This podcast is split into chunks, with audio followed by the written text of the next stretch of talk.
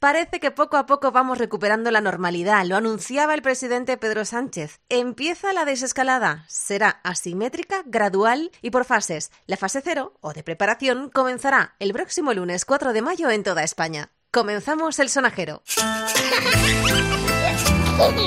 El sonajero con Ruth Medina. Cadena 100.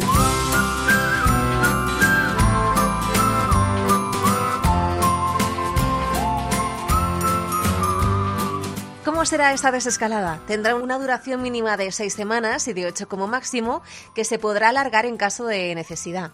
Cada fase, explicó el presidente, durará dos semanas, que es el tiempo medio de incubación del virus. Ya empezamos el próximo lunes con la fase cero o de preparación. Es de tan solo una semana, es decir, que va del 4 al 10 de mayo, Abrirán algunos locales, como restaurantes, a los que podremos ir con cita previa para recoger la comida y llevárnosla a casa. Las peluquerías también abrirán, van a atender de manera individual y con cita previa. ¿Qué ha pasado? Que en cuanto se conoció la noticia, todas las peluquerías empezaron a recibir llamadas y ya tienen reservadas por lo menos tres semanas, es decir, que hay saturación ya en las peluquerías. En cuanto al deporte, estarán permitidos los entrenamientos individuales de deportistas profesionales y federados. Eso, como te digo, será a partir del lunes, pero a partir del día 2 de mayo, sábado, vamos a poder salir todos a la calle. Todavía queda concretar eh, de qué manera se va a hacer, lo va a explicar en rueda de prensa el ministro de Salud, así que estate pendiente de esas eh, últimas noticias para saber cómo va a ser esa salida de toda la familia, porque se dijo que podrían salir los niños por un lado, los mayores por el otro y que probablemente se establecerían una serie de franjas horarias para poder hacerlo todos y que no haya tantísima gente en la calle y que lo hagamos todos con seguridad. Hasta ahora solamente se podía salir una hora con un adulto una vez al día y solamente en un radio de un kilómetro desde el domicilio. Veremos si esto cambia en esa rueda de prensa que, como te digo, será esta tarde. Lo que sí está claro es que los niños no van a poder jugar todavía en los parques infantiles, van a permanecer cerrados.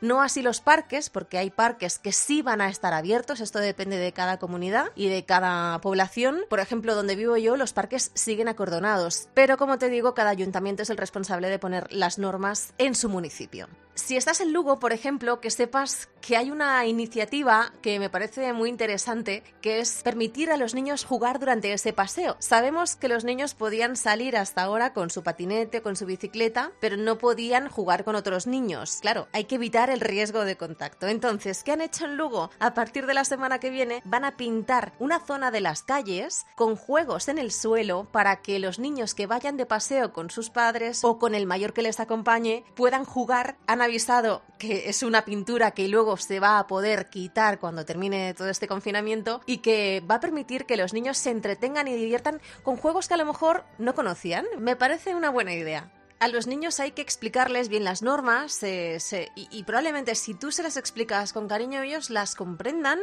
y luego sean ellos los que te digan, oye, mamá, no te has puesto la mascarilla, papá, te has acercado demasiado y no has cumplido la regla de los dos metros. Los niños de verdad que son increíbles. Es responsabilidad nuestra de los padres vigilar cada movimiento de nuestros hijos. Como te decía antes, las bicicletas, los patinetes te pueden sacar, pero no se van a permitir ni canicas, ni peonzas, ni muñecos. Puedes consultar los juguetes que se permiten en la salida de los niños a la calle en la página del Ministerio de Sanidad. Lo que es importante es que cuando volvamos a casa desinfectemos esos juguetes que nos hemos llevado con lejía y por supuesto nos lavemos todos, los padres y los niños, las manos. Las mascarillas para los niños, sí o no. El Ministerio de Sanidad no obliga a llevar mascarillas ni guantes a los niños en esas salidas a la calle. Pero lo importante, realmente importante, es el distanciamiento social. Hay que enseñar a los niños lo de las eh, distancias y explicarles por qué no deben acercarse a menos de dos metros. He encontrado una página que me gusta, que se llama ourmagiccar.com,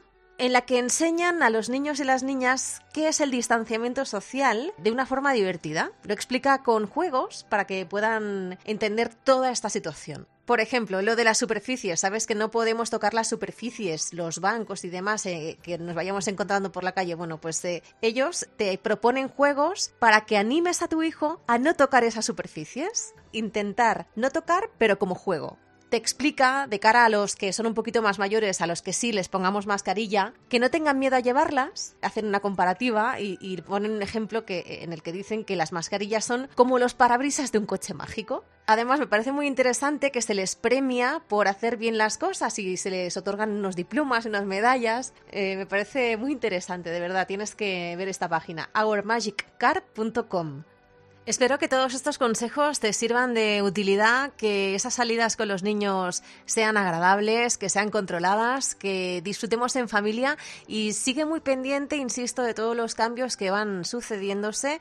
Esta tarde te recuerdo, en rueda de prensa los ministros se darán a conocer de qué manera podemos salir a la calle a partir del sábado. Mucho ánimo en esta desescalada, en esta primera fase, la fase cero de preparación, que vamos a poder con todo. Besos de Ruth Medina, ya sabes, cualquier consulta, cualquier eh, propuesta para los próximos capítulos, tienes eh, el buzón elsonajero arroba cadenación.es a tu entera disposición.